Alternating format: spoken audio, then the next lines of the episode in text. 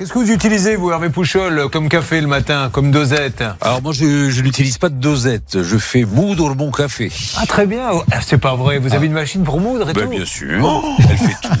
Machine Pouchol, alors. italienne. Il faut vraiment faire un documentaire sur sa vie Parce que chaque jour, on en apprend un peu plus. Je fais des visites chaque week-end. Quand on parle des Kardashians et compagnie, je ricane. Je dis, oui. mais arrêtez avec vos séries à la noix de coco. Venez filmer Pouchol et mettez-le sur Netflix, Amazon, où vous voulez.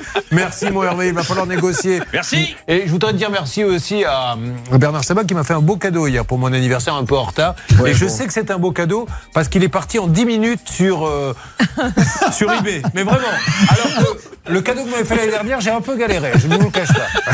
Merci Julien. Oui, ma- mon épouse va être ravie. Bah écoutez, c'est elle qui l'avait choisi. Oui. Bon, eh bien bravo à tous. Demain, nouveau quart d'heure pouvoir d'achat. Et attention, il va y avoir monsieur euh, Stanislas Vignon, surnommé dans le métier, vous le savez, la vignasse. Il va y avoir un, un appel express? Un appel express tout à fait avec euh, Patrice dans quelques instants, euh, Julien.